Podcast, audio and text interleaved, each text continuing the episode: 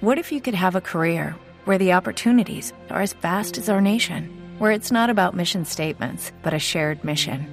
At U.S. Customs and Border Protection, we go beyond to protect more than borders from ship to shore, air to ground. Cities to local communities, CBP agents and officers are keeping people safe.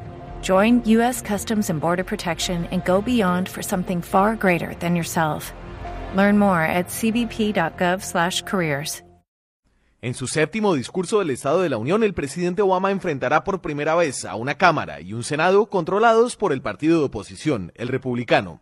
El tema central del discurso, según adelantos de la Casa Blanca a varios medios, será la recuperación económica de la clase media, con propuestas de cambios en el sistema de impuestos y universidad subsidiada.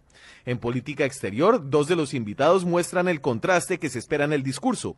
La presencia de Alan Gross, el contratista liberado por Cuba en el proceso de normalización de relaciones en curso entre los dos países, dará a Obama un punto de apoyo para pedir el fin del embargo sobre la isla al Congreso, una medida que el mandatario no puede tomar unilateralmente.